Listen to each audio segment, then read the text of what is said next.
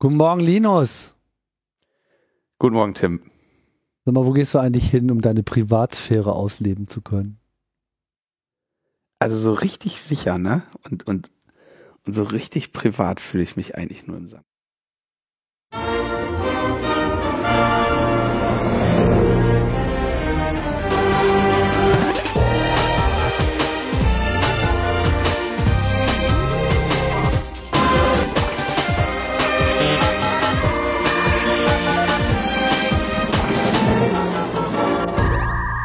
Logbuch Netzpolitik Nummer 469 vom 14. September 2023, direkt aus dem Spielplatz der Möglichkeiten.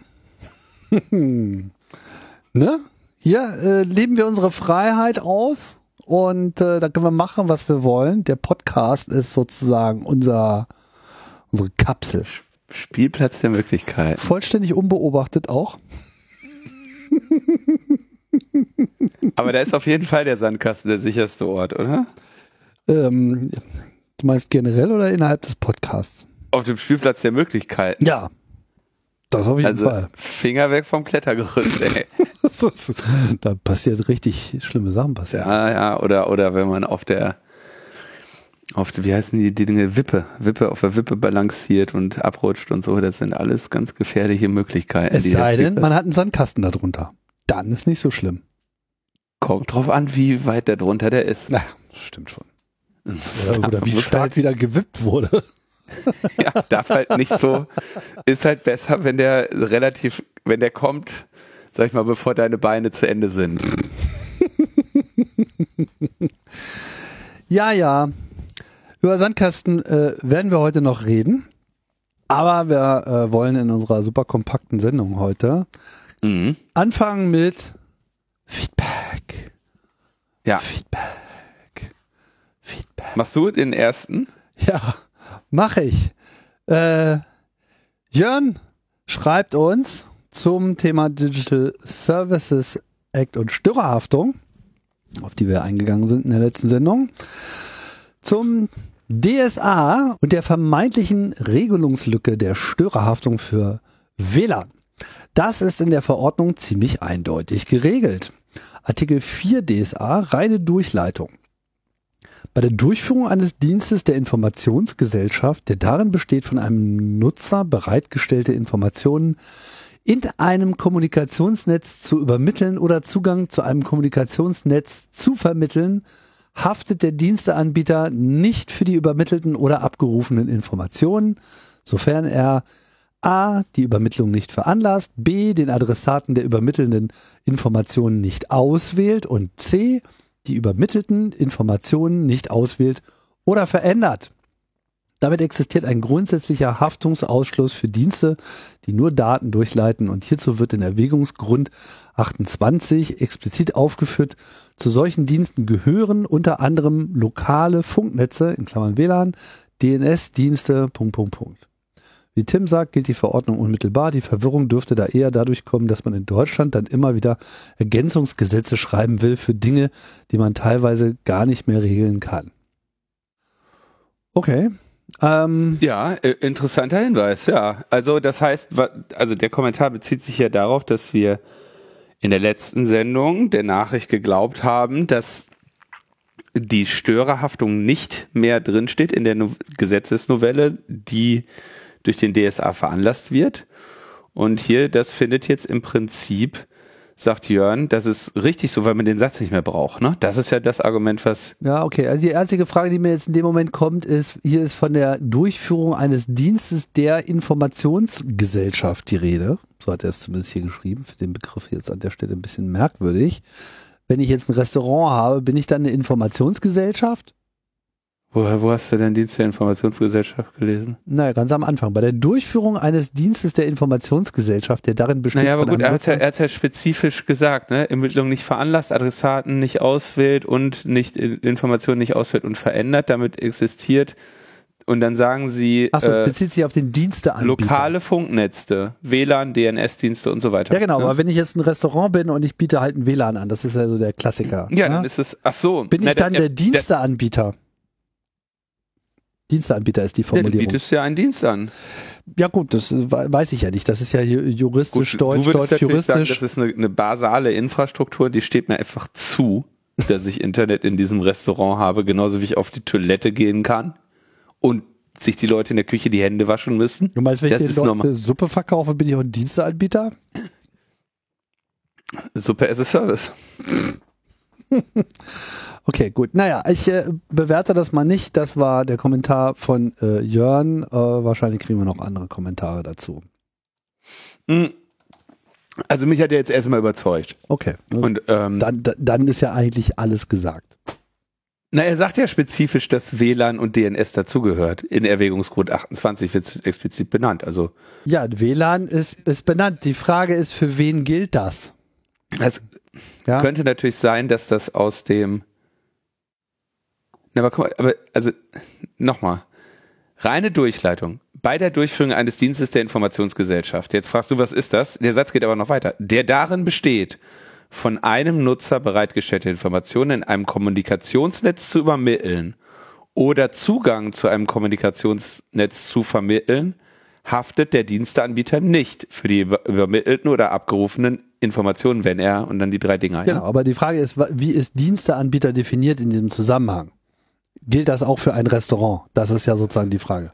Also als allererstes wird doch erstmal der Dienst ähm, beschrieben. Ja, und der Diensteanbieter ist derjenige, der haftet oder nicht haftet. So, und das ist ja die große Frage. Bin ich, bin ich jetzt sozusagen von der Haftung frei? Das bin ich nach diesem Text ja nur, wenn ich als Diensteanbieter gelte. Und die Frage ist, wenn ich ein Restaurant okay. bin, bin ich das dann auch. Also deine Frage ist jetzt, gilt das, wenn, die, wenn ich Restaurant habe und ich habe Internet von Deutsche Telekom, ist dann die Deutsche Telekom der Diensteanbieter oder ich als Restaurant, weil ich, ähm, genau. weil ich das WLAN-Passwort rausgemacht habe? Ja. Hm.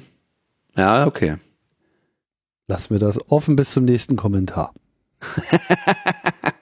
okay.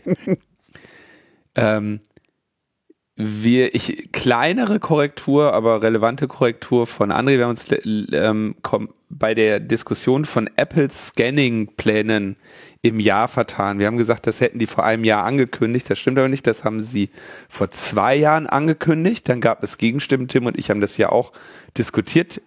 Es wird euch nicht überraschen. Tim fand super, was Apple sich da ausgedacht hat. Das habe ich nicht gesagt. Wieso drehst du mir die ganze Zeit meine Worte im Mund herum? Das ist nicht das ist richtig. Du, okay, was, was denn? Was hat der, ich habe also, lediglich versucht zu beschreiben, was meiner Meinung nach ihre Motivation ist und warum sie das vorgeschlagen haben. Das war alles, was ich okay. getan habe. Okay, dann äh, war es angekündigt für iOS 15 und vor einem Jahr, als dann iOS 15 kam, war es da nicht drin. Also sie hatten gesagt, ja, okay, wir überlegen nochmal und dann kam iOS 15, war es nicht drin und damit ist jetzt seit einem Jahr klar, dass sie es nicht machen und das Neue ist jetzt nur, dass sie es auch nochmal ähm, beschrieben haben. Ja, und dass da auch nicht mehr mehr kommen wird. Genau, dass sie die Pläne nicht verfolgen, weil sie ist ja erstmal, erstmal war es nur postponed. Sie haben halt gesagt, okay, genau. wir gehen da nochmal in die Diskussion. Das genau. haben sie ja auch gemacht. Und äh, am Ende dieser Diskussion stand jetzt eben der in der letzten Sendung veröffentlichte äh, Text, dass sie halt sagen, machen wir jetzt auch nicht. Wir machen nach wie vor diese Client-Side-Scanning-Geschichten als Warnung, wenn man selber was postet und so weiter. Ähm, oder auch empfängt, dann, äh, ne, dann greifen diese Mechanismen, aber eben nicht mehr diese Automatik, die in der Diskussion war, dass halt diese ganzen Sesam-Dateien über diesen speziellen Hashing-Algorithmus äh, erkannt und gemeldet werden. So, das ist nicht drin, kommt auch nicht und sie sind jetzt eigentlich voll in diesem Modus mit, äh, lasst euch was Besseres einfallen, hier Client-Side-Scanning äh, geht nicht. Ja, beziehungsweise also nicht in dem Ausmaß, wie sie es ursprünglich geplant hatten. So, dann zum Selbstbestimmungsgesetz möchtest du noch einen Kommentar vorlesen. Genau, Alex äh, schreibt, hallo, ich möchte mal meine persönliche Situation zum Selbstbestimmungsgesetz schildern. Ja, ich weiß, dass ich eine Folge zu spät bin. Ich stehe momentan vor der Wahl, entweder ich lasse meinen Namen über das TSG äh, ändern.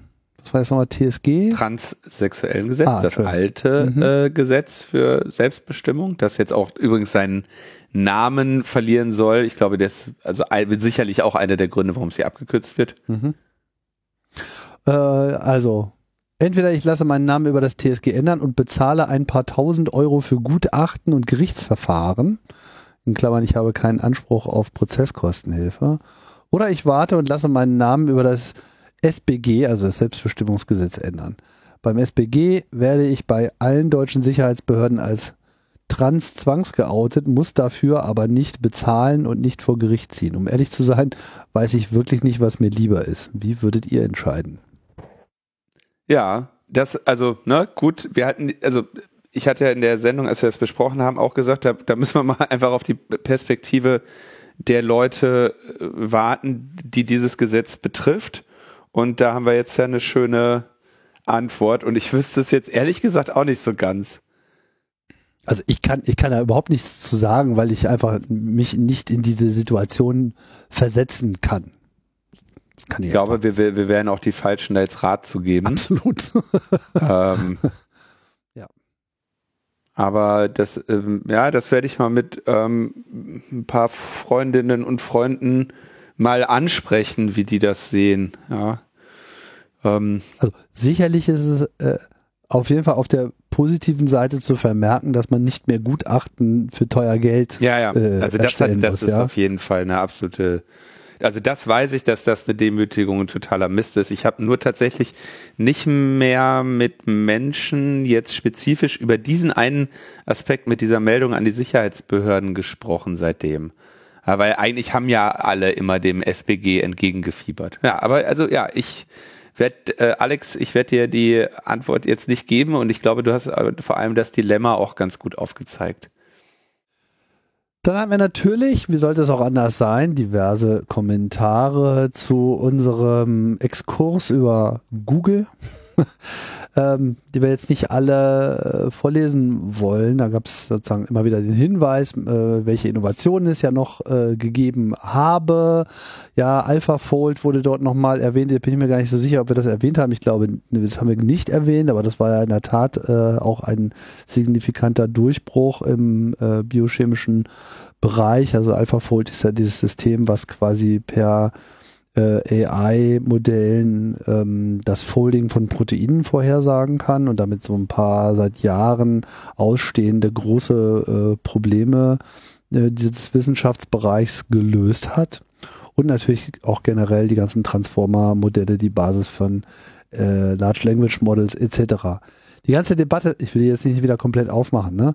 aber ich glaube, wir beide haben auch unterschiedliche Perspektiven äh, gehabt. Ne? Meine Perspektive. Ja, die übrigens auch sich nicht widersprechen. Nein, nein. Das ist das, nicht, was mich auch so genervt Nein, nein, die sich auch nicht widersprechen. Nur, es ist halt die Frage, was, was bewertet man. Ne? Also wenn man jetzt sagt, okay, ich habe jetzt 25 Jahre Google und meine Perspektive war, okay, so, äh, what has Google uh, ever done for us? So, also, ne, also ist da irgendwas Gutes bei rausgekommen? Und aus meiner Perspektive haben sie natürlich viele Dinge angestoßen. Es war immer so ein Nerdmagnet und ist es teilweise auch immer noch. Also sie haben wirklich viele der besten Leute äh, bei sich im Unternehmen andocken lassen und in dem Zuge diverse wissenschaftlich-technische Innovationen hervorgebracht. Ne? Deine Perspektive war ja unter anderem auch davon geprägt, was da letzten Endes bei rausgekommen ist. Ähm, also vielleicht ja. habe ich die selber vertreten. Ja. Niemand stellt ja in Abrede, dass ein Unternehmen, was für ein Vierteljahrhundert existiert, ja, und in je, vielen dieser Jahre Milliarden Umsätze im zweistelligen Bereich macht, ne, dass die zwischendurch auch mal irgendwas Brauchbares erfinden müssen, um weiter zu existieren. Ne? Das muss auch zum Beispiel Mercedes-Benz, die in einem Vierteljahrhundert eine ganze Menge großartige Dinge erfunden haben, ja, bin ich mir sicher ähm, die das Autofahren besser gemacht haben für Leute, ja, aber halt nicht Elektroautos gebaut haben. So. Und das wäre, das ist das, was ich eben bei Google denke. Sie erfinden vielleicht mal ab und zu was Brauchbares, aber sich selber nicht neu. Aber du weißt, dass Herr Daimler den Hub-Motor erfunden hat. Den, den Elektromotor im Rad. Gut, dann hat ja, umso besser. Hat er gemacht. Du, ja, ist doch, hat, ist ja richtig geil. Guck mal, hat er nichts draus gemacht? Haben die 100 Jahre mehr äh, nichts draus gemacht? Das ist doch genau mein Argument. Aber okay, lass uns das jetzt nicht wieder anfangen, ja. Ähm, und AlphaFold ist von DeepMind, was sie dazu gekauft haben, ja. Jetzt kommt der Punkt. Und jetzt bitte ganz kurz zuhören, bevor jetzt die nächsten Leute wieder von Transformer-Modellen anfangen Google, ne, was hatten wir gesagt, 60 Milliarden Gewinn oder sowas, ne? Die Stanford-Universität arbeitet mit einem jährlichen Budget von 8 Milliarden. Jetzt Vorsicht, diese ganzen Buden wie DeepMind und so, ja, die von Google ja dann gekauft wurden, die sind an den Punkt dieser Innovationskraft gekommen mit einem sehr viel günstigeren Quotienten aus Geld, was ihnen zur Verfügung steht, und Innovationskraft. Ja, also es scheint so zu sein, dass kleine Unternehmen mit sehr viel weniger Kapital sehr viel erfolgreicher darin sind, relevante Innovationen hervorzubringen, als Google, wenn man auf den Quotient aus Innovation und zur Verfügung stehendem Kapital schaut. Ja? Also wäre Google kleiner, wären sie innovativer oder vielleicht auch nicht, ja. Aber auf jeden Fall scheint, hat ihre Innovationskraft nicht mit der Größe und dem Umsatz skaliert. Und jetzt weiß ich nicht genau, ne, wenn, äh, was jetzt irgendwie, es wären das acht, sieben, siebeneinhalb Stanford-Universitäten ist dann Google so vom, also vom Annual Budget. Das ist bei denen allerdings nur der Gewinn, ja. Also okay, kann man, kann man wahrscheinlich nicht so, nicht so gut vergleichen. Ähm, wo jetzt pro Jahr äh, aus einem Dollar mehr Innovation rauskommt. Aber eigentlich wollte ich mit diesem ganzen Thema nämlich zu dem, zu dem, zu der marktbeherrschenden Stellung, weil ja ein Kartellverfahren gegen Google eröffnet wurde. Vorher will ich dir aber noch die Gelegenheit geben, auch nochmal was zu sagen. Tim. Mir? Wozu? Ja, willst du noch was sagen? Dazu? Zur, Innova zur Innovationskraft von Google? Oder, also, oder? Naja, also, äh, pf, Innovationskraft hin und her, also das mit dem Don't Be Evil, äh, das hat halt nicht gut funktioniert irgendwie. Also, das, äh, da hätte man nochmal dran arbeiten können. Und mir ist halt der Laden einfach super suspekt, seitdem halt wirklich auch alles unter diesem Werbeverdienst-Diktat äh, steht. Ja. Genau, und da, da kommen wir nämlich jetzt auch genau zu dem, zu dem Kartellthema. Also es gibt jetzt in, in den USA eine, ein großes Kartellverfahren gegen Google, das im Prinzip aus zwei weiteren, äh, aus zwei vorangegangenen zusammengeführt wurde. Ja. Und jetzt muss man sich überlegen, warum warum haben wir überhaupt Kartellverfahren? Ne? Die Idee ist, dass man davon ausgeht, dass marktbeherrschende Stellungen äh, aus, ausgenutzt werden können. Also es ist also noch nicht falsch, eine marktbeherrschende Stellung zu haben. Und es ist eigentlich auch noch nicht mal so schlimm, die vielleicht, also vielleicht auch auf die gezielt hinzuarbeiten. Was aber ein Problem ist, ja, weil wir sind ja hier in dem, unter dem, der Religion der freien Marktwirtschaft, ähm, wenn du dann den Wettbewerb behinderst und oder dadurch deine Leistungen für die Kunden schlechter werden. Ne? Also wenn du eine marktbeherrschende Stellung ausnutzt, um Innovation zu bremsen, damit du, ähm, damit die Kunden bei dir bleiben und das damit zum Nachteil der Kunden ist oder du deine marktbeherrschende Stellung benutzt, um den Wettbewerb auszubremsen. Jetzt ist natürlich die Frage, ähm, wie hat Google denn seine marktbeherrschende Stellung überhaupt erreicht? Ja, man sagt, die haben 90 Prozent Marktanteil bei generellen Suchmaschinen. Und da wird jetzt schon direkt diskutiert. Da sagt Google natürlich so, Leute, das ist doch keine marktbeherrschende Stellung. Wir haben vielleicht 90 Prozent Marktanteil bei den Suchmaschinen im Web, ja. Aber die Leute, die was kaufen wollen, die suchen bei Amazon nach Produkten. Da dürfen, da, da haben wir einen Marktanteil von null. Die suchen nach, bei Spotify nach Musik. Die suchen bei TikTok, weiß ich nicht, ob man bei TikTok überhaupt suchen kann oder ob das einfach in einem Fott äh, auf einen einballert. Ne? Ja. Die Leute suchen auf Facebook, äh, X oder äh, Mastodon nach Personen und so weiter. Ne? Sie sagen, der Markt für Suche ist ja nicht nur der Markt äh, für Websuche.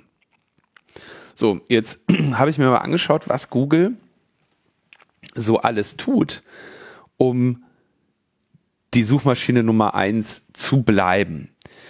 Ähm, sie sind in Browsern voreingestellt, das kennen wir. Ne? Das äh, haben wir also ist ja allen bekannt, dass ein Browser eine Searchbar hat oder wenn der, irgendwann war die Searchbar auch wieder weg, ne, dann ist es die Addressbar, wenn du da was eintippst, was keine URL ist, dann geht's zu Google. Ja. Dafür bezahlt Google gutes Geld, weil die Browserhersteller natürlich diese Funktionalität oder die, den Defaultplatz verkaufen. Ja, der, den kann, da kann man auch DuckDuckGo einstellen. Da kann man auch was, was gibt's noch für coole Startpage.com oder was auch immer einstellen oder wenn man so Internet zum Abgewöhnen, kann man da auch äh, Bing einstellen, so, ne? Alles möglich. Aber das lassen sie sich gut möglich. bezahlen. Also es ging lang, ja, lange Zeit das Gerücht, dass irgendwie das so größ, äh, Apples größte Einnahme war, irgendwie so als Einzelbetrag, der, was sie von Google dafür bezahlt bekommen, dass bei ihren Betriebssystemen Google halt der Default ist.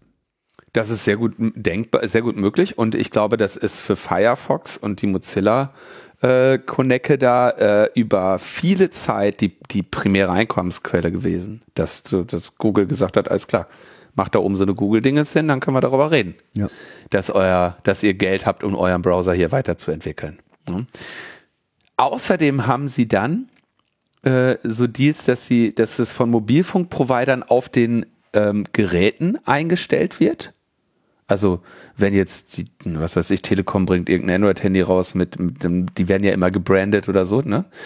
Ähm, dann ist bei Android ja der App Store voreingestellt. Ein, ist jetzt gerade mal nicht Suche, sorry, sind ein paar Sachen gemischt, aber der App Store ist ja auch, äh, ihr erinnert euch an die gesamte Debatte. Bei Android ist sie noch mal ein bisschen anders als bei iOS, aber sie wird gleich geführt. Android ist ja erstmal ein offenes Betriebssystem Du kannst Google-freie Android-Varianten machen. Es gibt unterschiedliche App Stores, aber natürlich bei ähm, Android-Telefonen ist in der Regel erstmal der Google App Store voreingestellt. Jetzt müssen, wenn du als Hersteller von Android-Geräten hingehst und sagst, ich möchte gerne eine Google-App auf dem Gerät haben, also zum Beispiel YouTube. Ich möchte ein Android-Handy bauen, da ist alles drauf, alles Google-frei, hier als Suchmaschine machen wir DuckDuckGo und so weiter und dann möchte ich noch YouTube drauf haben. Da musst du elf Google Apps installieren. Das ist quasi deren Bedingung. Darunter die Google Search App, den Google Browser Chrome, äh, wo dann wiederum Google natürlich als Suchmaschine eingestellt ist und den App Store Google Play. Das war, glaube ich, auch damals so ein größeres Thema oder so etwas ähnliches war auch Thema bei der Frage nach dem nach dem, nach diesen Bluetooth-Funktionalitäten der Corona-Warn-App, erinnerst du dich noch? Da musste man auch die Google Play Services, mhm. ne, wo dann auch einfach ein riesiger Rattenschwanz dran hing und die Leute gesagt haben, ey, ist irgendwie Mist, ja. Und dann haben am Ende so freie Software-Coder die ganze Funktionalität nachprogrammiert, damit die Cyanogen-Mod und wie heißt das jetzt, das, wie heißt der Nachfolger? das, das, das Google-freie Android, was man heute haben will. Klingt nicht mehr, nicht mehr so ein bekloppter Name wie CyanogenMod, deswegen vergesse ich ihn auch. Habe ich hier liegen. Müsste ich jetzt, ähm, aber die Google-freien Androids, ja, die konnten das ja nicht nutzen. Ich, ich schweife ab. So, dann, ähm, und es, eine Suchmaske für Google Suchmaschine muss prominent auf dem Homescreen des Gerätes platziert sein, also so ein Widget für Google Suche. Das ist alles so Dinge, dass, dass du ein Android eine Android-App haben kannst. Ja, da kriegst du noch nicht mal Geld für. Das ist einfach die, die, die, die Bedingung von Google, dass du jetzt beispielsweise YouTube auf ein Android-Gerät von vornherein vorinstalliert haben darfst. Ähm, wenn sich jetzt die Hersteller und Netzbetreiber dazu, also und das alles, da kriegen sie kein Geld, ja. Und wenn sie sich jetzt aber verpflichten, parallel keine Apps anderer Suchmaschinen zu installieren, und auch nicht auf die Existenz anderer Suchmaschinen hinzuweisen, dann bezahlt Google. Und zwar eine Beteiligung am Werbeumsatz, der bei den Suchanfragen anfällt. Also das ist schon, ne? Ähm, also du kriegst alles, du erstmal zwingen sie dich alles zu nehmen, das kriegst du umsonst. Und wenn du dann noch alles andere da, da raushältst, dann kriegst du Geld aber wenn du nur eine App von denen haben willst, dann kriegst du gar nichts. Das ist schon, sag ich mal, ein Marktgebaren, was ähm, ein bisschen ellbögig ist, oder? Was meinst du? Naja, ich meine, sie nutzen natürlich äh, da einfach ihre, ihre Macht, ist ja klar. Ich meine, sie wollen halt einfach präsent sein. Weil diese ganze Google Play Store Geschichte und das Auslagern von Libraries war ja schon so ein Move, wenn ich mich richtig erinnere, das überhaupt erstmal aus diesem Betriebssystem als solchen herauszuhalten. Ist ja an sich schon mal ganz äh, sinnvoll äh, Mhm. erschienen. Ja, aber ist ja klar, dass sie da mit den Muskeln spielen. Ja, genau. Und jetzt ist halt die Frage, ne? Es wird jetzt, das Verfahren wird jetzt lange dauern. Die Kläger müssen jetzt zeigen, dass, dass es erstens dem Wettbewerb und auch den Verbrauchern geschadet hat. Denn nur Nachteil, nur Maßnahmen zum Nachteil des Wettbewerbs oder der Konkurrenten wären noch kein Rechtsverstoß. Also es muss jetzt irgendwie einer kommen und sagen, und weil das so war, ist meine Lebensqualität geringer. Ja, und das wird natürlich ähm, vielleicht nicht, nicht ganz so einfach. Aber was man bei der Ge- Gelegenheit nochmal kurz ansprechen kann, Tim, du erinnerst dich doch bestimmt auch noch an die äh, Verfahren hier beim mitgelieferten Internet Explorer bei Windows XP oder was. Das war doch die höchste Kartellstrafe, die es jeweils gab. Hast du das noch im Kopf? Welchen Aspekt davon? Also Überhaupt das Verfahren, das ist jetzt auch schon wieder Naja. ist ja älter als Google. im Kopf Oder? ist ein großes Wort. Ich äh, habe das natürlich damals äh, mitbekommen und ehrlich gesagt, ich habe das auch ehrlich gesagt nicht so richtig verstanden. Also so sehr ich Microsoft damals äh, nicht mochte. äh, dieses Argument, äh, dass der, dass ein Webbrowser nicht Teil des Betriebssystems äh, sein darf, das habe ich nie verstanden. Ja, das, also die Idee natürlich hier war, dass, äh, also die, die Überlegung war natürlich hier, oder die Argumentation von Mozilla war ja hier, ey, wir machen aber auch einen, einen schönen Browser. Und Mozilla konnte natürlich schon, sag ich mal, relativ einfach belegen, dass der besser ist. Jetzt nicht so schwer gegen Internet Explorer, weiß ich nicht.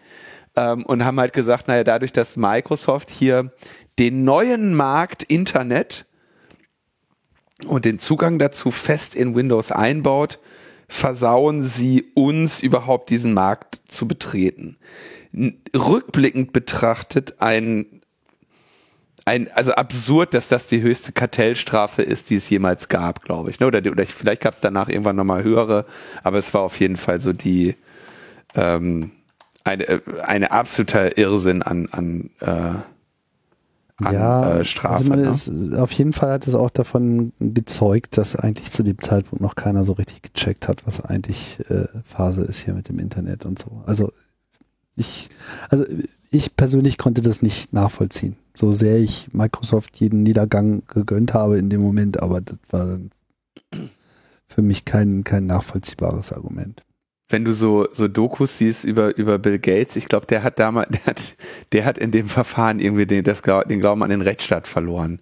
Weil er halt auch, äh, sag ich mal, dass jetzt diese Argumentation nicht so folgen konnte. Aber ich will das trotzdem referenzieren, weil es eben diese Voreinstellungsfrage, ne, was kriege ich mit dem Gerät geliefert, schon äh, berührt. Heutzutage, also bis jetzt ist noch keiner auf die Idee gekommen, Apple irgendwie Ärger zu machen oder so. Oder Microsoft liefert ja auch weiterhin ähm, Browser mit ihren Geräten aus. Ne?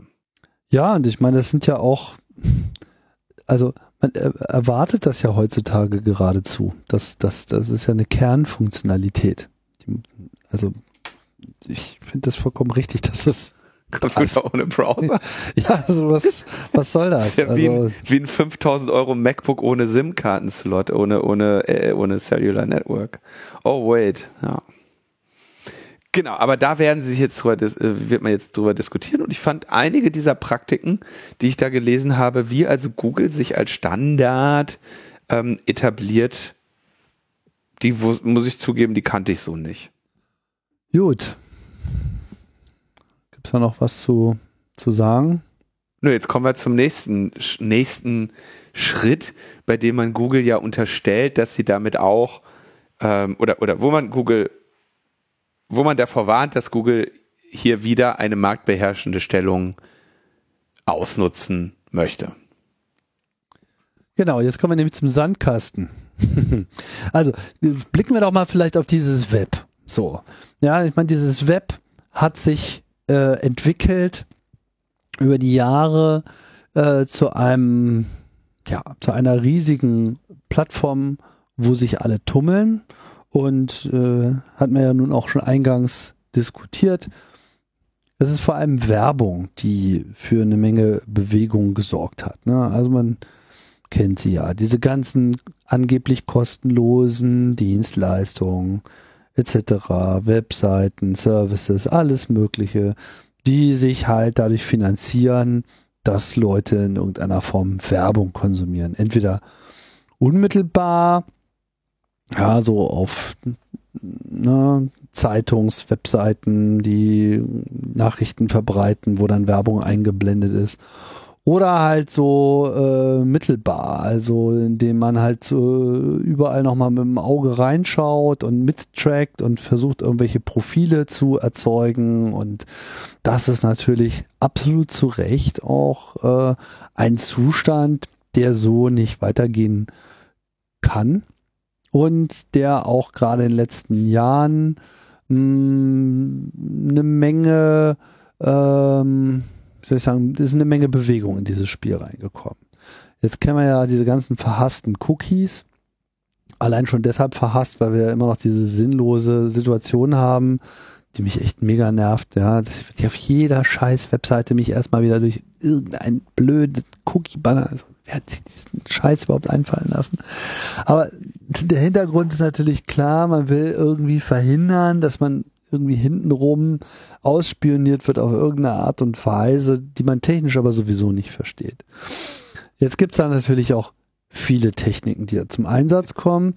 Äh, vom ganz einfachen Third-Party-Cookie, ja, die einfach das irgendjemand so mittrackt und äh, äh, auf anderen Webseiten, die dann auslesen oder beschreiben kann und äh, äh, oder halt einfach auch andere Methoden, das sogenannte Fingerprinting, also dass man sozusagen User daran erkennt, nicht weil sie sich irgendwie einloggen, sondern die surfen auf irgendwelchen Webseiten rum, aber man schaut dann halt so, so, okay, was hast du denn da für einen Browser? Du kommst mit dem Browser in der und der Version auf den und dem Betriebssystem. Da steht ja dann alles drin in so einem User Agent drin. Ne? Früher standen noch die Bildschirmauflösungen noch mit drin in diesem String und so weiter. Also traditionell haben diese ganzen Webbrowser wirklich eine ganze Menge von dir berichtet, ohne jetzt deinen Namen zu nennen, aber einfach so viel Metadaten in jeder einzelnen Anfrage, in jedem einzelnen Klick mitgeliefert, dass wenn man halt das halbwegs klug zusammensortiert,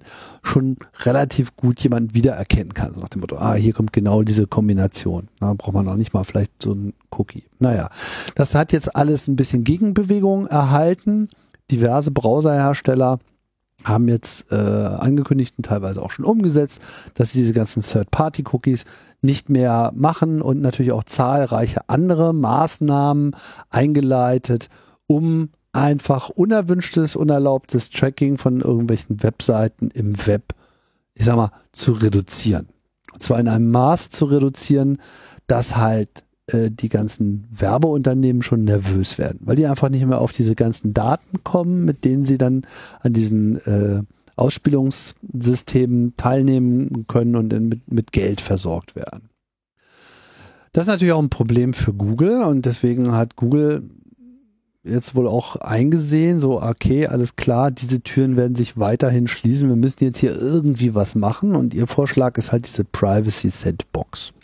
Das ist, sagen wir mal, der Name, unter dem das jetzt so läuft und man merkt schon an dem Namen, wie das so gespielt wird. Ne? So nach dem Motto, hier, voll gut für dich, sitze im Sandkasten, geile Privatsphäre. total, äh, total sicher und schön für dich. Und jetzt vor einer Woche, am 7. September, glaube ich, war so das Rollout im Chrome von dieser Technologie und es kommt wohl auch für Android. Wollen wir, wollen wir den Sandbox-Begriff kurz einführen hier an der Stelle? Gerne. Ich weiß nicht, ob der allen so geläufig ist. Ja, das stimmt. Mhm. Möchtest du? Achso, ja, also, also Sandboxing in, als, als technischer Begriff im, äh, im Computing ist so die ähm, so ein Sicherheitskonzept, was äh, quasi sagt, wenn irgendwo, also klassischerweise bezog sich das erstmal so auf Programmcode. Ja, man will nicht, dass Software jetzt äh, nur wenn ich jetzt irgendwie ein Programm starte auf meinem Computer, dass diese Software dann gleich auf alles Zugriff hat, auf meine Dateien, auf meine ganzen Daten und die sich dann irgendwie schnappt und irgendwo äh, in die Welt jagt. Das möchte man halt nicht.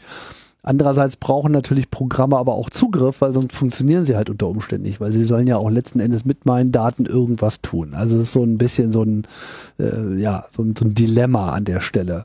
Dieses Konzept von Sandboxing ist, dass man eben versucht, diese Programme sozusagen in so einen Sandkasten reinzusetzen, so nach dem Motto, du darfst jetzt hier erstmal nur mit den Förmchen spielen, die ich dir hier reingelegt habe. Aber wenn du jetzt in irgendeiner Form etwas außerhalb dieses Sandkastens äh, haben möchtest, dann musst du durch einen bestimmten Prozess durchgehen. Entweder schon von Anfang an, wenn deine Software released wird, dass man ihr von vornherein erlaubt, auf irgendetwas zuzugreifen, Netzwerk, Dateien oder so, ja, oder eben explizit, indem dann in dem Moment der Nutzer gefragt wird. Ihr kennt das vielleicht von einem Telefon, man installiert eine neue App, dann kommt die hoch und so, darf ich dir Mitteilungen schicken und so. Hier ist ein Systemdialog, da musst du das erlauben. Und dann darf ich darauf zugreifen, darf ich darauf zugreifen. Das ist im Prinzip eben, wo die Sandbox für den User sichtbar wird, weil sie eben mhm. im Moment versucht wird, äh, umgangen zu werden.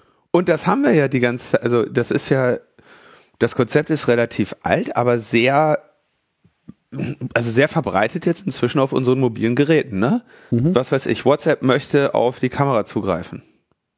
Also all diese Privilegien, ja, die sind ja nur möglich, weil diese Apps in einer Sandbox laufen.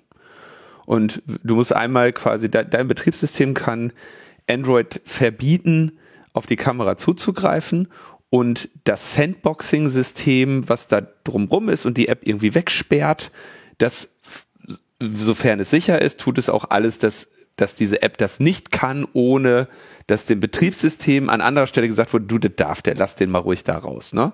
Und das ist, ähm, ja, ich sag mal, als Sicherheitskonzept, ich, ich bin immer ich weiß immer nicht, ob es jetzt über- oder unterschätzt ist, aber immerhin können wir dank Sandboxing, solange es keine Schwachstellen gibt, davon ausgehen, dass wir relativ gefahrlos auch nicht vertrauenswürdigen Code ausführen können und dass der die kritischen Teile, die wir ihm nicht geben möchten, auch nicht bekommt. Ne? Also darf nicht an die Kamera, darf nicht an das Mikrofon, darf nicht an meine Lokation und solche Dinge.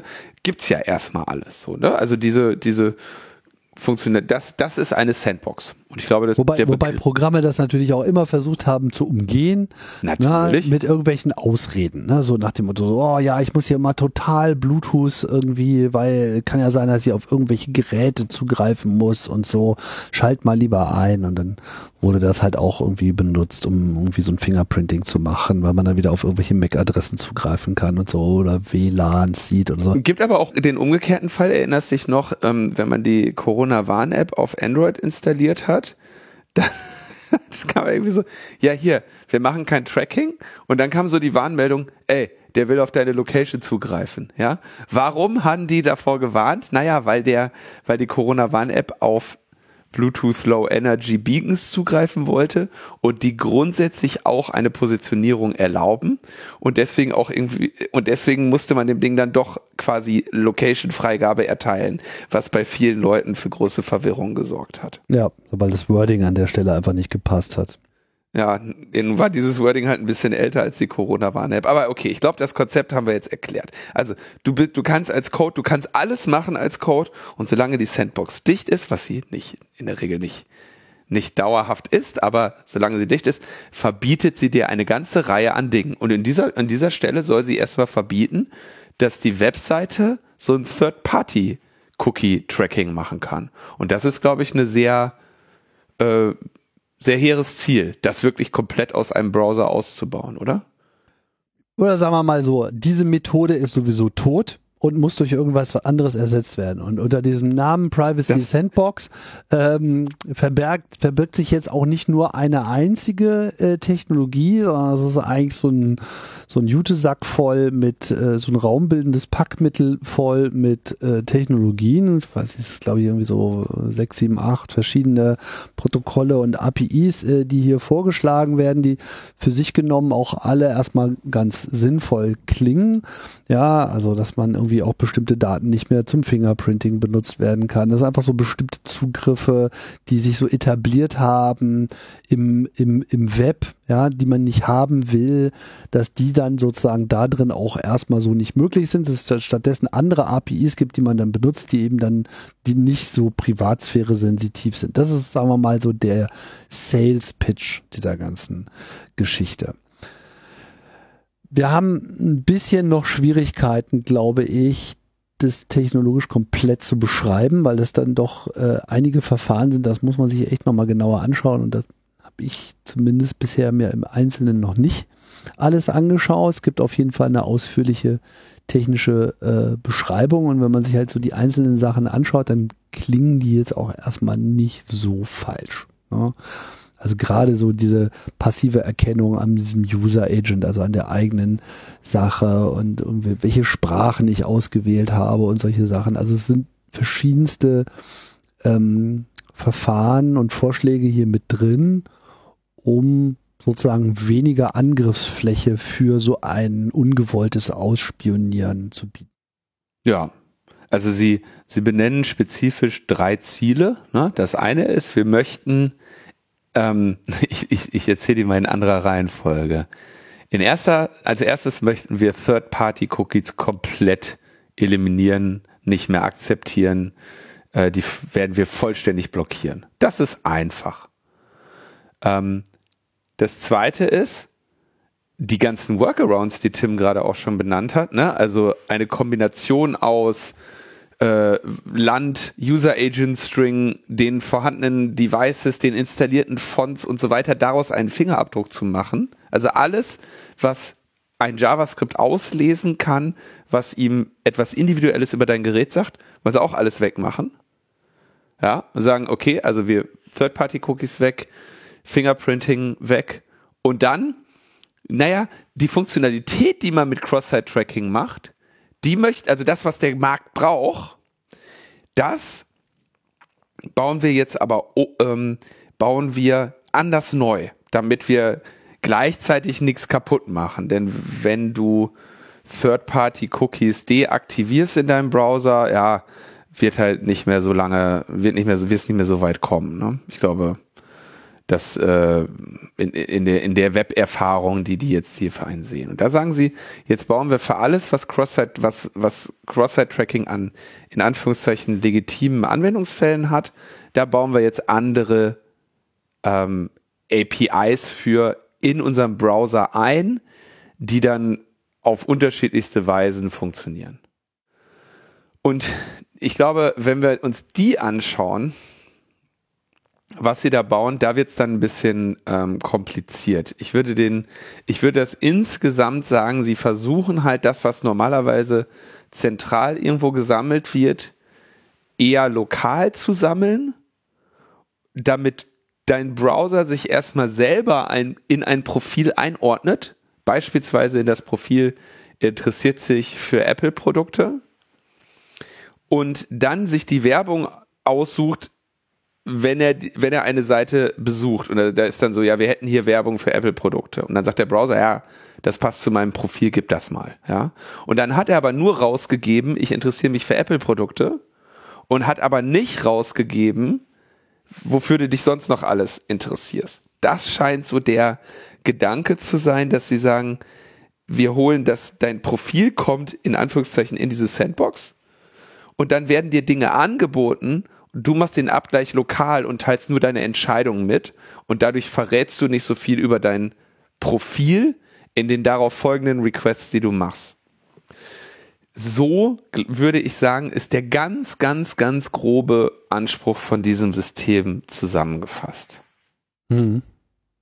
Genau, das ist die sogenannte Topics API. Also wir haben das übrigens auch schon mal hier diskutiert. Da war noch dieser erste äh, Vorschlag unter dem Namen Flock ähm, äh, was hieß das nochmal? Federated. uh, Federated uh, Creation of uh, Distributed Cohorts, ne? Also das genau. irgendwie sowas. Also letztendlich, dass man, dass man keine zentral, also dass man, dass man föderiert, also auf den Geräten Kohorten definiert, denen die sich dann wiederum zuordnen, ohne dass es irgendwo eine zentrale Instanz gibt, die weiß, wer in welcher Kohorte ist. Das ist das, der, genau. die, die wissenschaftliche Beschreibung von dem, was ich gerade versucht habe, ähm, einfacher. Auf jeden Fall, das, das fand nicht so viele Freunde, dieser Vorschlag, und das ist halt jetzt eben durch die von dir jetzt quasi beschriebene Topics API äh, ersetzt worden. Inwiefern das noch viel Ähnlichkeit hat mit dem alten Vorschlag, kann ich jetzt gerade nicht so richtig einschätzen. Naja, also auf jeden Fall ist es ein Paket von Technologien, die auf den ersten Blick erstmal äh, ganz gut gemeint sind. Jetzt kann man natürlich bei der Bewertung dessen, und die geht dann natürlich auseinander, ja, kann man natürlich jetzt sagen, okay, also entweder man nimmt jetzt hier den maximalen Privacy-Aspekt ein und sagt, so nichts darf auch nur im geringsten bei mir herausfinden, was ich will und ich will das nicht. Also Spoiler, man kann das Feature auch abschalten. also im Chrome ob das dann auch so ist, weiß ich nicht, aber ich gehe mal davon aus. Ja, dass sozusagen, dass man diese ganzen Technologien ablehnt, äh, ist die Frage, was ist jetzt sozusagen die Alternative dazu? Also ist, weil das ist ja jetzt erstmal ein Angebot, ne? Das ist sozusagen so, ja, so könnte man das irgendwie lösen ähm, und damit sind wir dann zumindest die alten Methoden erstmal äh, los. Aber wir hätten sozusagen auch noch die Möglichkeit, hier was zu machen. Und dann gibt es ja dann auch mal so diesen Aspekt, meine, diese ganze, die ganze Privatsphären-Diskussion im Netz, ne? Also äh, hat sich früher schon immer so ein bisschen in zwei Teile gespalten. Da gab es die einen Leute, die sagen, äh, oh mein Gott, das System will auf mich zugeschnittene Werbung senden. Ja, äh, Überwachung, äh, äh, dystopischer Staat, was geht so. Und dann gibt's so die andere, äh, den anderen Teil der Bevölkerung, der sagt, oh, die Werbung ist auf Geil. mich zugeschnitten, super. Endlich ist der pinke Delfin die Vibrator weg. ja, genau. Jetzt krieg ich ja immer Scheiße angezeigt. Jetzt kriege ich ja lieber die Sache. Jetzt, ja, endlich das Helene Fischer Album, habe ich schon lange gesucht. Also die Bewertung, was gut und richtig ist, geht, glaube ich, bei vielen Leuten auch wirklich auseinander. Und das offensichtlich auch hier. Ähm, aber ich. Aber Tim, da muss man schon Fairness halber sagen, ne?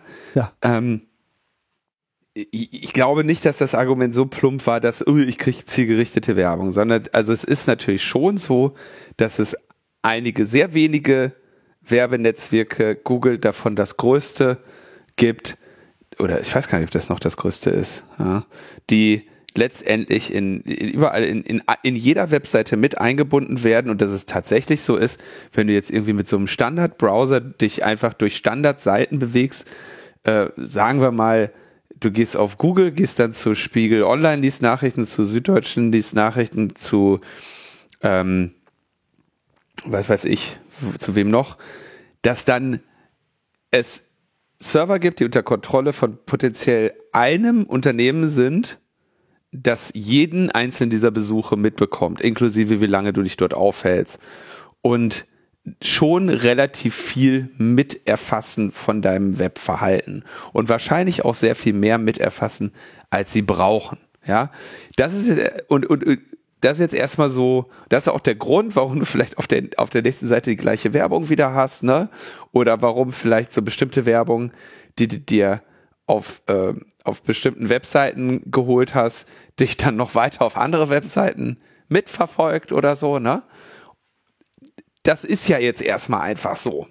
Ja. Und dass das, dass das potenziell sehr umfassende Profile sind, die da entstehen, ist auch ein Fakt. Jetzt kann man sich natürlich überlegen, wie, wie schlimm das ist.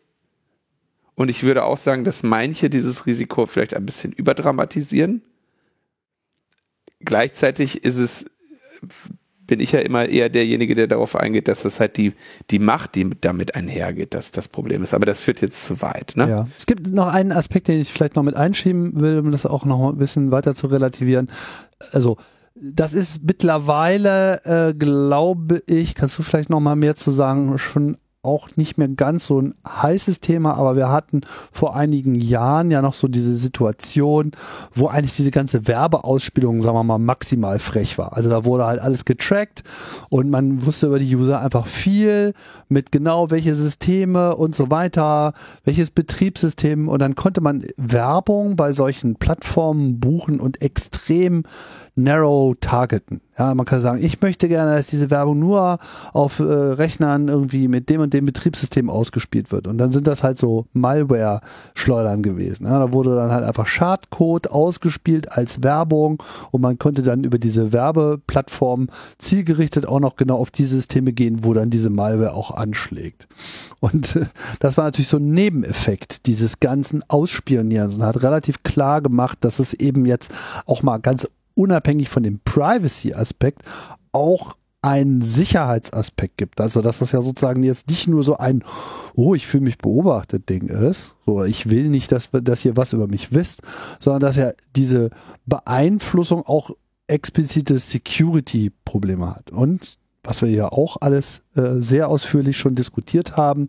Wir erinnern uns hier an Cambridge Analytica, Brexit, die ganze äh, Beeinflussung der Wahl, äh, die letzten Endes zur Wahl von, von Donald Trump geführt hat, ähm, ja, wo eben ja auch über diese ganzen Profile, die, die ja dann auch sehr viel über politische Gesinnungen und über Vorlieben und so weiter äh, sagen, ja, auch dann eben zielgerichtete, personalisierte Werbung, Wahlwerbung äh, eingespielt wurde, die dann eben genau versucht hat, die quasi so die mentalen Schwachstellen dieser Leute auszunutzen, um ihnen dann sozusagen irgendwas anzuzeigen, mit wovor sie jetzt am meisten Angst haben. Ne? Also bist du ein Republikaner, dann wird dir einfach hier irgendwie, ja, und die Demokraten wollen irgendwie Abtreibung fördern und äh, Act Now. Zwangsab. Ja.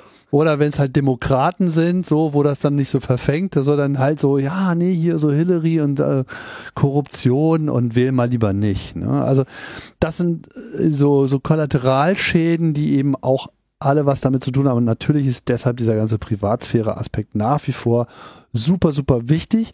Und mit diesem vielleicht berechtigten, vielleicht auch nicht ganz so berechtigten Interesse der Welt, aber dann trotzdem doch irgendwie was mit Werbung machen zu können, weil so viele Businessmodelle darauf basieren und weil ja auch nicht alles mhm. schlecht ist, was Werbung ist, versucht man jetzt irgendwie eine Balance zu finden, zu sagen, okay, wir bauen jetzt hier mal so ein Set von Technologien, die verhindern eine Menge von dem, was früher äh, möglich war und vielleicht auch alles aber wir bieten quasi hier so eine Tür an, wo man durchgehen kann, wenn äh, der User das erlaubt, wo dann die Webseiten einfach fragen können, sag mal, wie wär's denn mit Werbung über, hm, hm, hm, würde dich das interessieren? Und der Browser kann das dann eben automatisch beantworten und das tut er dann wiederum und da wird's halt creepy, weil der Browser dann eben dir quasi ein bisschen dabei zuschaut, was du eigentlich so machst und so liest und guckst und tust und so weiter,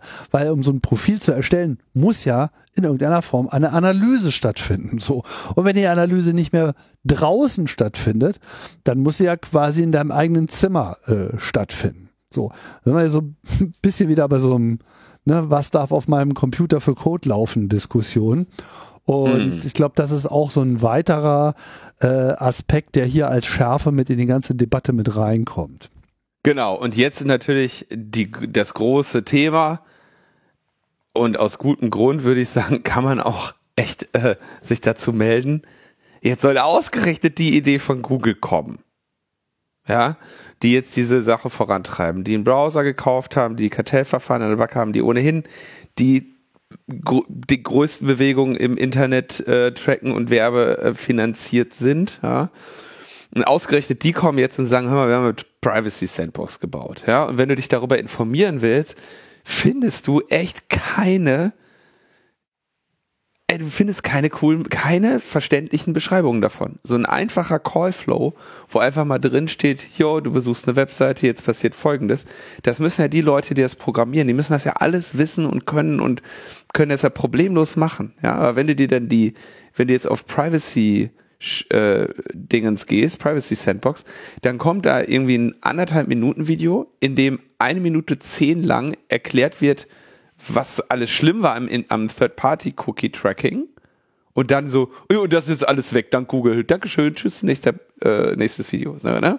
Und das, also da, da könnten sie in der Kommunikation schon ein bisschen besser sein. Ja? Wenn irgendwie ein Klick von dieser Privacy Sandbox Seite weg bist du irgendwie auf irgendwie auf irgendwelchen Dev Dingern von Google Chromium. Also da ist wirklich nicht vorgesehen, dass sich da jemand mehr mit auseinandersetzt, um das wirklich zu verstehen. naja, wenig überraschend, ne? Ja. Naja, also äh, äh, das Spark äh, Confidence, muss ich mal so sagen. Ne? Also zumal gerade, ne, wenn, also wenn Google sagt, wenn ausgerechnet Google sagt, hier, pass mal auf, wir bauen ein neues System in unserem Browser ein, der äh, ne, und dieses System dient natürlich primär auch erstmal unseren finanziellen Interessen und macht unsere Konkurrenz kaputt, dann kann ich schon verstehen, dass sich ein paar melden. Gleichzeitig diejenigen, viele von denen, die sich dann melden, haben halt auch wirtschaftliche Interessen in der ganzen Suppe. Nicht alle, ne? Aber, ähm, oder, oder die, also vielleicht auch nicht die Mehrheit, aber es gibt eine Reihe an ähm, Leuten, die jetzt auch nicht ohne wirtschaftlichen Interessen, nicht ohne wirtschaftliche Interessen sich da jetzt auf einmal gegen positionieren. Also es riecht schon so ein bisschen komisch. Wenn das jetzt irgendwie von der IFF gekommen wäre, ähm, würde ich damit weniger Argwohn drauf schauen, als wenn es jetzt ausgerechnet von Google kommt. Ja, also ich meine, bei Google, äh, ich habe es jetzt nicht, äh, ehrlich gesagt, nicht ausprobiert. Ähm, man kann wohl davon ausgehen, dass die, diese Privacy Sandbox so bei Default enabled ist. Ne? Das ist ja sozusagen immer so die andere Frage, was, was ist der Default? Ja, weil wir, würde jetzt sozusagen das Feature da drin sein und ähm, ja, es wäre nicht aktiv. Dann weiß ich nicht, worüber ich mich groß aufregen sollte. Ne? Also ja, aber der weiß ja auch, wie das läuft. Du machst, du installierst den Browser und dann sagt er, willst du mehr Privatsphäre? Dann drück hier den riesigen großen blauen Knopf und ähm, da unten rechts, diese ganz klein, steht da so, nee, ich möchte, ich möchte äh, ungeschützt ins Internet. Ja, so, dann wirst du schon wissen, wie viel Prozent das benutzen. Übrigens auf das Thema gebracht, äh, könnte man den Kommentar auch noch kurz äh, nennen von NTHD, denn ich sagte, mh, mm, ich würde auch die gerade gelaunchte Privacy Sandbox und das katastrophale Web Environment Integrity Proposal nicht ganz irre relevant sehen. Da kommen wir später zu, zu dem Web Environment Integrity Proposal, also in einer späteren Sendung. Und er sagt natürlich ganz klar, oder sie, ähm, Google ist ein Werbeunternehmen, dessen Vorstellung des Webs aus kostenfreien Inhalten und deren Werbefinanzierung besteht dank der Dominanz von Chrome und Chromium, der Engine, das aktuell über 70 Prozent der verwendeten Browser absteckt, könnten, können sie Standards eigenständig etablieren und sterben lassen. Etwas mehr Aufmerksamkeit für diese gefährliche Monopolstellung fände ich auch jenseits der Privatsphäre-Bubble nicht verkehrt. Okay, äh, ich habe es dann mal, äh, ich bin ja kein Chrome-Nutzer, ich habe jetzt tatsächlich mal meinen äh, Chrome, der sich natürlich jetzt gerade letzte Woche auch automatisch aktualisiert hat, gestartet und ich muss mich gleich korrigieren. Tatsächlich ist es nicht automatisch aktiviert, aber es ist das erste, was mir ähm, vor die Nase gelegt wird und es ist ganz interessant, wie das Wording an dieser Stelle ist. Aha, was ist? Ja, also es kommt hoch mit äh, eine Funktion zum Datenschutz bei Werbung aktivieren. Das ist jetzt sozusagen hier so das, das Dialogfenster, was hier hochkommt. Ja. Äh, wir führen neue Datenschutzeinstellungen ein, mit denen du mehr Auswahlmöglichkeiten in Bezug auf die angezeigte Werbung hast. Das ist natürlich schon mal schön, ne? Mehr Auswahlmöglichkeiten. Super.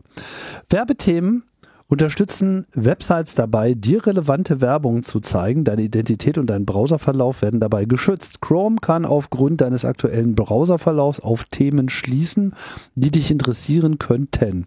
Websites, die du besuchst, können dann relevante Themen von Chrome anfordern, um die dir angezeigte Werbung zu personalisieren. Du kannst dir die Werbethemen in deinen Einstellungen ansehen und diejenigen blockieren, die nicht mit Websites geteilt werden sollen. Darüber hinaus werden in Chrome Werbethemen automatisch gelöscht, die älter als vier Wochen sind.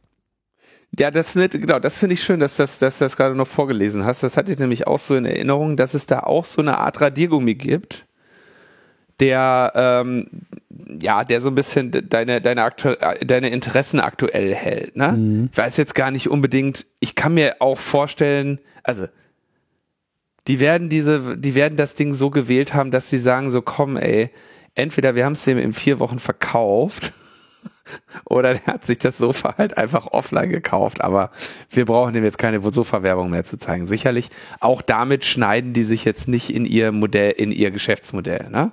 Aber es gibt natürlich irgendwie alles, was irgendwie Sachen werden automatisch gelöscht und so weiter. Gibt den Nutzerinnen natürlich ne besseres Gefühl oder ein gutes Gefühl, dass da, dass man da überhaupt eine Autonomie hat oder eine Möglichkeit hat, da reinzuschauen, Sachen zu löschen, wegzuklicken. Ne? Und das ist ja, also das haben wir auf jeden Fall zu jetzt nicht. So viel kann man, glaube ich, sagen, oder? Dass wir, also jetzt kannst du alle deine Cookies löschen und dann wirst du halt über Browser-Fingerprinting und über deine äh, Surfgewohnheiten sofort wiedererkannt. Ja, also und diese ganzen Cookies, also oh, boah, ich meine, das versteht doch echt keiner, äh, was das irgendwie ist. Es nervt auch einfach nur. Also wäre schön, könnte man einfach mal wegschmeißen. Ich habe es jetzt mal hier äh, aktiviert. Dann kommt er mir gleich hoch. Jetzt kannst du es nie wieder deaktivieren, Tim. Den Knopf findest du nicht. Nee, nee, da bin ich mir sicher. ja, das ist die andere Frage. Ich guck mal hier im Chrome. Äh, der Oh, ich bin sogar eingeloggt. Naja, kommt dann gleich weitere Funktionen zum Datenschutz bei Werbung jetzt verfügbar. Also ich habe es jetzt aktiviert, jetzt kommt sozusagen gleich weitere Funktionen, die verfügbar sind. Noch mehr Fun Ich weiß jetzt gar nicht, was jetzt noch Neues kommt, aber ich glaube, ähm, Erfolgsmessung von Anzeigen. Ist die Funktion zur Erfolgsmessung von Anzeigen aktiviert werden zwischen Websites bestimmte Daten übertragen, um die Leistung der auf ihnen präsentierten Werbung zu messen. Unter anderem wird erfasst, zu welcher Uhrzeit welche Werbung eingeblendet worden. Also das ist sozusagen diese Methode, Werbe, äh, wie, wie, nennt man das? Die Effektivität von Werbung sozusagen zu mhm. messen. Mhm. Das ähm, so. Von dir besuchte Websites können von Chrome Informationen abfragen, um die Leistung ihrer Anzeigen messen zu können. Du kannst Änderungen in den Einstellungen von Chrome vornehmen. So, so. Jetzt kann ich aber hier nur OK klicken oder Einstellungen. Naja, mal gucken. Also, welche Werbethemen schon gelistet? Momentan sind keine Themen vorhanden. Na, okay, gut, ist ja auch kein Wunder. Ich habe den gerade neu gestartet. Ich kann dann Themen blockieren. Ja, und ähm, dann von Websites vorgeschlagene Werbung, genau. Ich kann auch einzelne Webseiten blockieren, das ist hier auch drin. Und dann kommt noch die Erfolgsmessung von Anzeigen. Die ist jetzt einfach eingeschaltet. Die habe ich nicht explizit eingeschaltet. Genau, das wollte ich nämlich auch. Bei mir ist an, also bei mir ist sowieso nur Ad Topics ist aus, Site Suggested Ads ist an und Ad Measurement ist an. Ja, also das müssen wir uns Also das Problem ist, ja. es geht, also ich, ich, muss echt sagen, dass das Front, das, das Frontend für die User ist hier, glaube ich, der sehr uninteressant, oder ist hier nicht der Teil, wo man lernt, was das für ein System ist, ob es gut oder schlecht ist. Ähm, Natürlich nicht.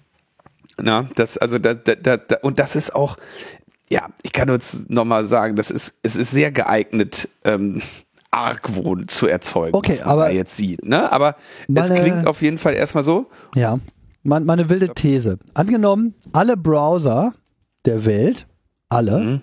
Wären jetzt mit diesem Feature ausgestattet. Mhm. Würde die Welt untergehen?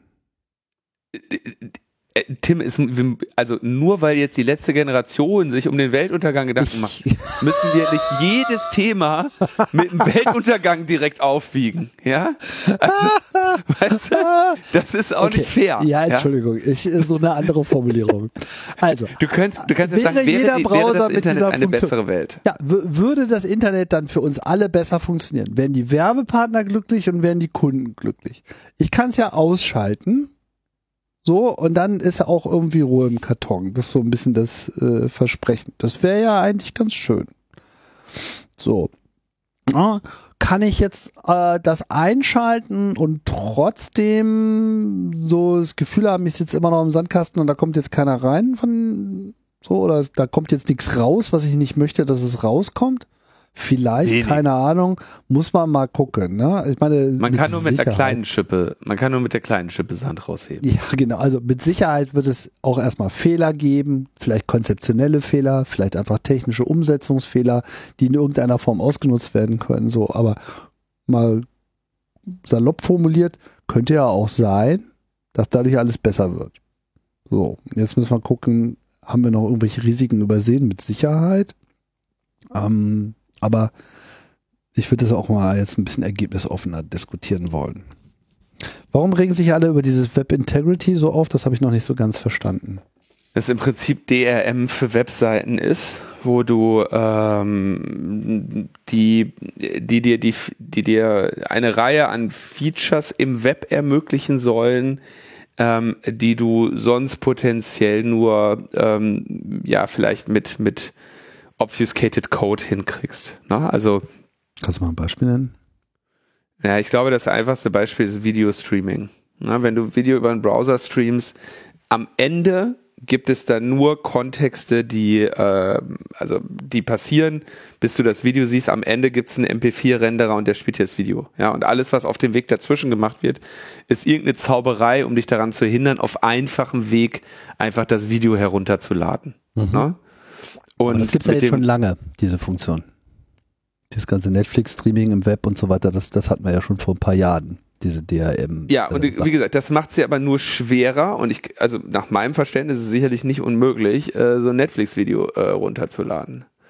Ähm, es ist aber natürlich erschwert. Mit dem Web Integrity soll es im Prinzip so sein, dass du, mh, dass du, also dass, dass, dass, dass es letztendlich Code gibt, den du nicht mehr vollständig nachvollziehen überwachen kannst oder und vor allem nicht mehr verändern kannst in seiner Integrität.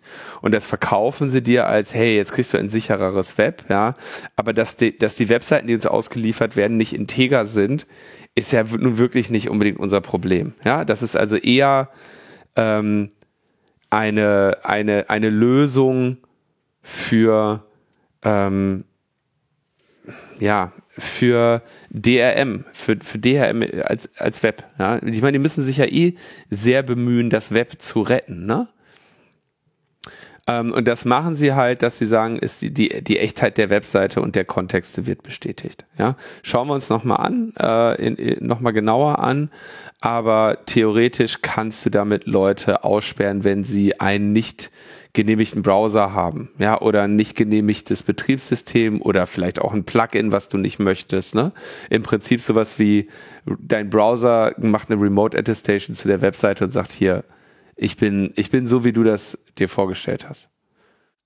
Achso, also wenn ich das richtig verstehe, Web äh, Environment Integrity ist eher ein Schutz von Webseiten vor den Clients, genau. sozusagen ja, um ja. sicherstellen ja, genau. zu können, dass die Clients äh, richtige Menschen sind, also sozusagen so Built-in Capture, ja, dass man in irgendeiner Form das sicherstellt und damit quasi den Browsern äh, etwas auferlegt, was sie nachweisen müssen, was dann wiederum die genau. Auswahl der Clients äh, gegebenenfalls einschränkt in dem Moment, wo die Webseiten einfach sagen, wenn du das nicht hast, dann dann dann, dann liefere ich dir auch sozusagen nichts. Ne? Äh, auch hier steckt natürlich ein Problem dahinter.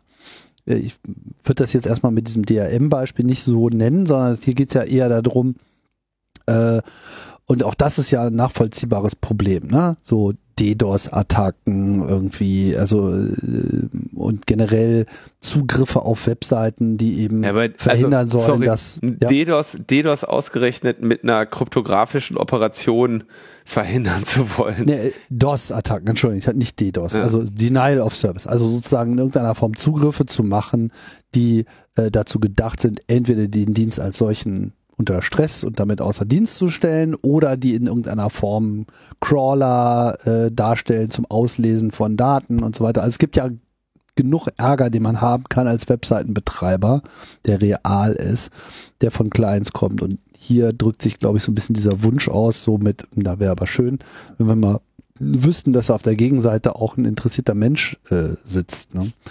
Aber naja, gut. Okay, aber das Thema, ich, wir wollten Thema. uns, glaube ich, primär dem der Privacy Sandbox widmen. Ja, äh, ich würde, ich würde als vor, vorsichtiges Fazit, okay, Weltuntergang wird das jetzt nicht, da, mhm. da bin ich bei dir. Also, für, sagen wir so, wenn das zum Weltuntergang führt, bin ich zumindest überrascht. Ja. Meine Wetten gehen gerade eher auf Klimawandel oder halt äh, Ach, echt? Donald du? Trump oder so. Ja, mhm. da, da bin ich jetzt noch nicht bei. Aber ähm, wird, es, wird es zu einer guten Welt führen? Auch nicht. Wird es potenziell zu einer besseren Situation führen, Äh, werden wir sehen. Auf jeden Fall, sag ich mal, das ist aber auch nicht schwer, weil die jetzige Situation wirklich nicht besonders geil ist. Oder? Aber es wird auf jeden Fall, es wird auf jeden Fall dazu führen, dass wir eine Menge Kommentare dazu bekommen. Dafür haben wir dann die Web Integrity Protection. Kommentare jetzt. Nur noch, wenn ihr vorher irgendwie auch digital nachweisen Capture, könnt, Cloud dass ihr auch, nur noch von ja, dass ihr integer seid. nur ja? noch von nur noch von neuen iPhones dürft. Kommen wir zum nächsten Thema, oder? Okay. So, Chatkontrolle. Äh, letzte, ähm, letzte Woche haben wir noch darüber gesprochen und da hatte ich eine Zeitleiste geschildert, wann das da in die heiße Phase geht. Die hat sich jetzt relativ stark verändert. Die ist sehr viel dichter geworden, denn schon in zwei Wochen wollen die EU-Staaten die Chatkontrolle ähm, beschließen. An André hat da wieder ein schönes Protokoll veröffentlicht. Die sind aber trotzdem noch ähm, im Clinch, ja. Also es ist unklar, was sie, wie sie sich einigen, ja. Also, und zwar ist das dieser, äh, die Arbeitsgruppe der Justiz- und Innenminister. Und die möchten, ähm, ja, im, am 28. September ihre, ihren Beschluss fassen. So.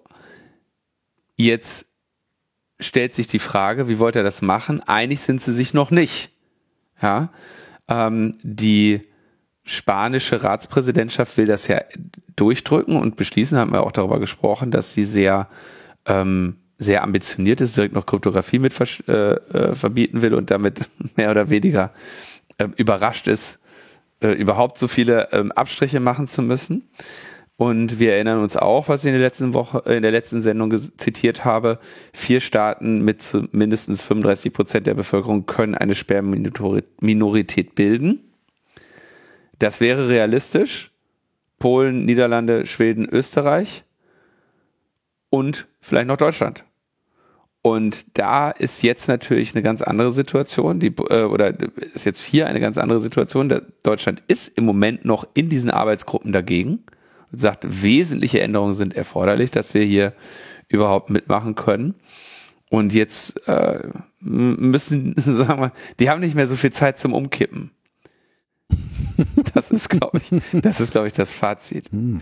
Währenddessen ist noch eine, eine, also das ist jetzt heiße Phase, Mann. 28. September, ne? wichtig.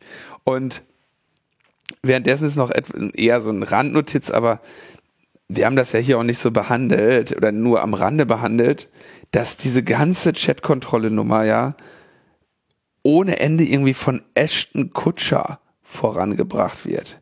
Den ein mir nicht bekannter Mensch, aber der, ich weiß, dass der ein Hollywood-Star ist, der ja, hier mit, ey, passt auf, mit AI tun wir jetzt endlich was gegen den dokumentierten Kindesmissbrauch im Internet da bei der EU irgendwie offene Türen eingerannt ist und dann tanzen die alle um den rum und meinten, ja, großartig, Ashton Kutscher, ja. Und jetzt ist rausgekommen, dass der in einem, in einem Strafverfahren wegen in diesem Fall zweifacher Vergewaltigung eine, sich in einem Brief für den Angeklagten und eben nachher auch verurteilten Schauspieler Danny Masterson eingesetzt hat. Also der war wegen zweifacher Vergewaltigung vor Gericht.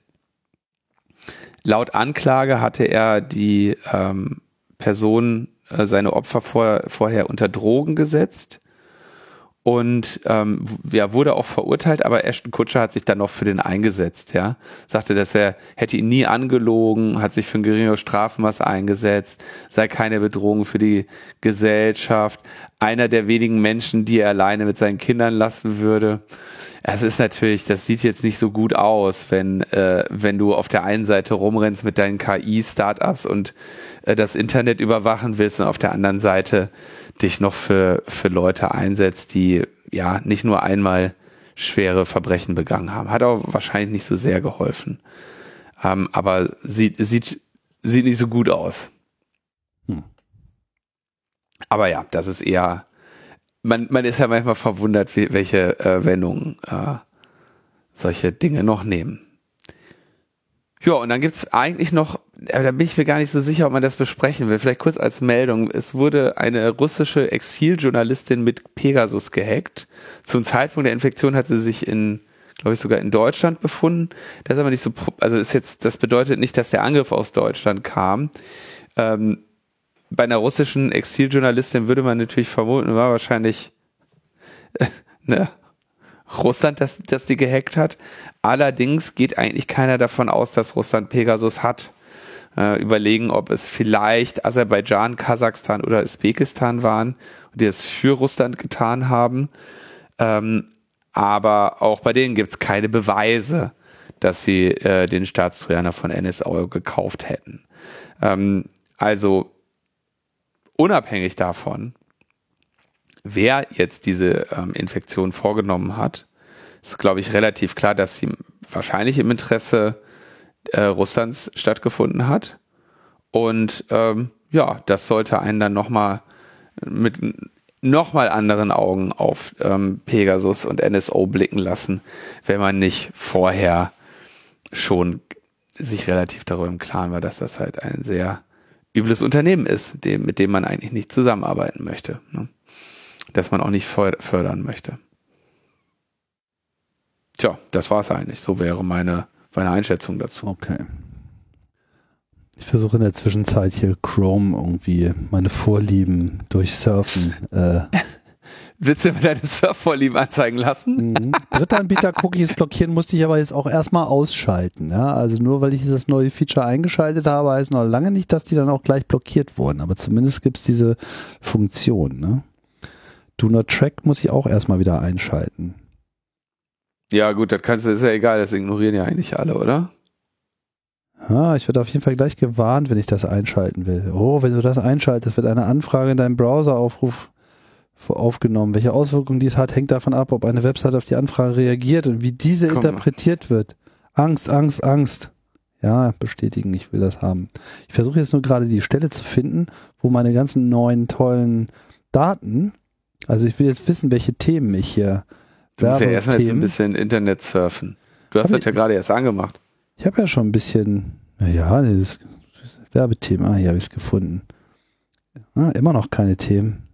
Mhm. Krass. Da habe ich jetzt hier irgendwie Netzpolitik.org. Ja. Ja. Ja, der hat natürlich eine Lernphase, soweit ich das äh, verstehe. ja, ja, das ist, das ist nicht, dass er beim ersten Mal sofort dann das gleich loslegt. Ja. Na, mal gucken. Ich kann ja immer so ein bisschen bewusst rumsurfen und mache nur. Ja, Apple, aber nicht mehr, nicht mehr in dieser Sendung, oder? Nee. Du kannst ja dann Nö. Du kannst jetzt mal eine Woche, du kannst jetzt mal eine Woche surfen. Ja. Und dann gucken wir mal morgen, ja, gucken wir in der nächsten Sendung mal deine Interessen. Genau. Äh, bin ich ja mal gespannt. Du kannst ja ein paar rausnehmen. Kannst ja sagen, welche du rausgenommen hast dann. ich bin da ein offenes Buch. Was ich habe hab nichts zu verbergen. Im Internet nichts zu verbergen? Nee. Langweilig. Im Internet vielleicht schon, ne? aber lokal auf meinem Browser ja, meinem Browser vertraue ich. Der ist ja von Google. Das könnte. Ganz innovativer Browser ist das. so Leute, das war's dann auch schon äh, von uns diese Woche. Und dann hören wir uns nächste Woche äh, irgendwie wieder. Das versuchen wir ja. No? So machen wir das. Alles klar. Das war's. Bis später. Tschüss. Bis denn. Ciao, ciao.